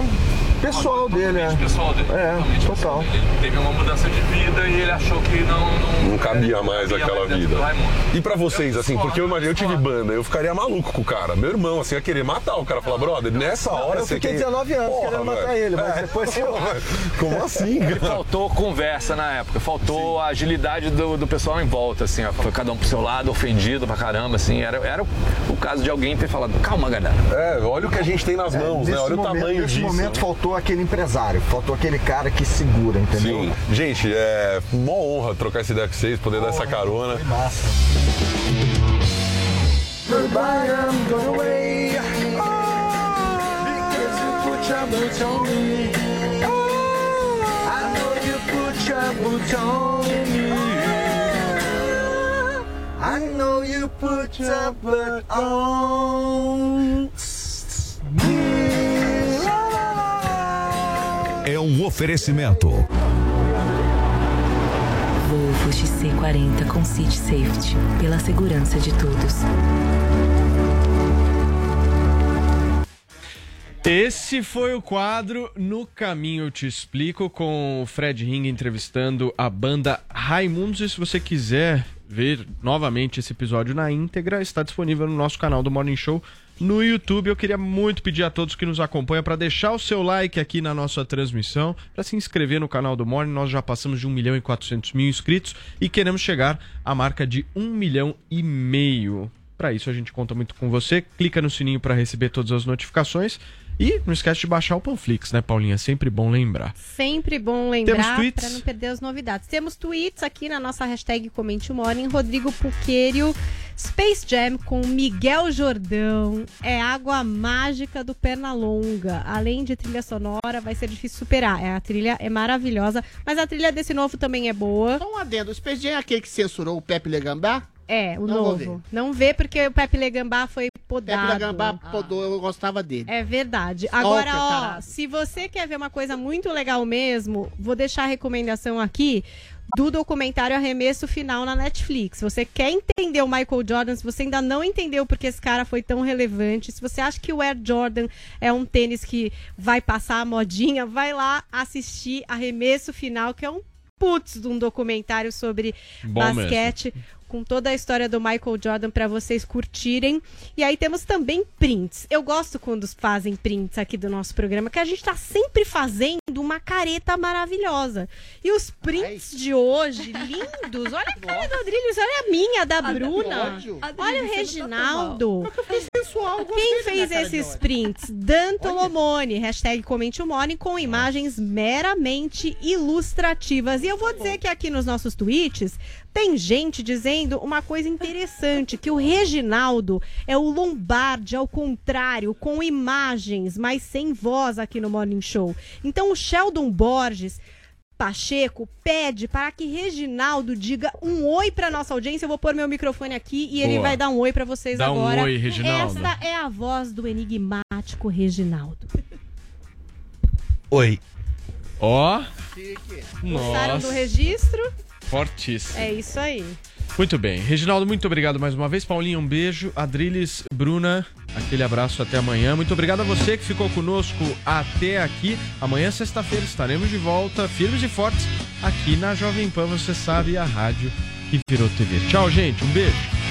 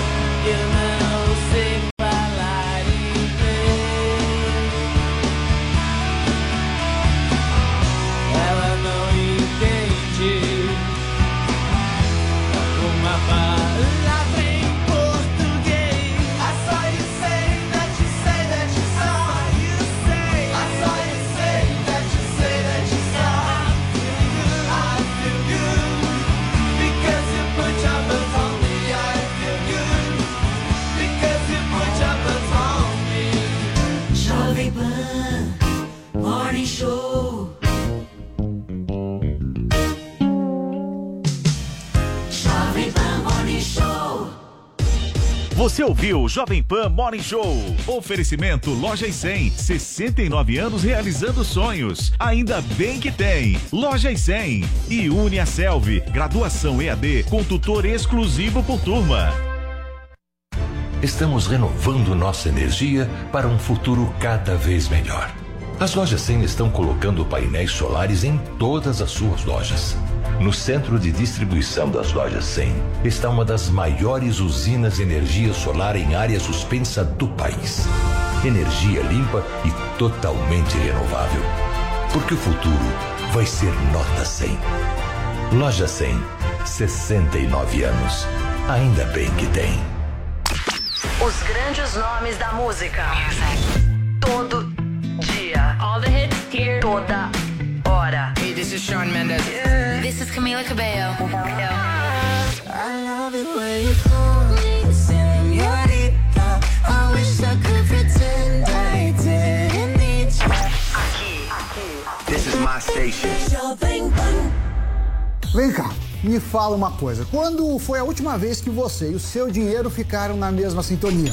Muitas pessoas têm dificuldade em lidar com dinheiro, controlar suas finanças e poupar para viver bem no futuro. Por isso, eu, Sami Dani meu amigo Doni Denútil criamos o curso Faça as Pazes com as Suas Finanças. São calculadoras, orientações e informações embasadas em conhecimentos financeiros sólidos para que você fique numa boa com seu dinheiro hoje e no futuro. Acesse agora newcursos.com.br. N-I-U Cursos e mude já a forma de lidar com seu dinheiro. As mudanças propostas na Lei de Improbidade Administrativa que está em votação no Senado pode ser um retrocesso? A corrupção no Brasil pode piorar? Nesta segunda, nove e meia da noite, o advogado e ex-procurador regional da República na Operação Lava Jato, Carlos Fernando, vai direto ao ponto com Augusto Nunes. Direto ao ponto. Jornalismo Verdade. Para assistir, baixe agora Panflix na sua loja de aplicativos. It is Ryan here, and I have a question for you. What do you do when you win? Like, are you a fist pumper? A woohooer, a hand clapper, a high fiver. I kind of like the high five, but if you want to hone in on those winning moves, check out Chumba Casino. At chumbacasino.com, choose from hundreds of social casino style games for your chance to redeem serious cash prizes. There are new game releases weekly, plus free daily bonuses. So don't wait. Start having the most fun ever at chumbacasino.com. No purchase necessary. Group. Void were prohibited by law. See terms and conditions. 18 plus.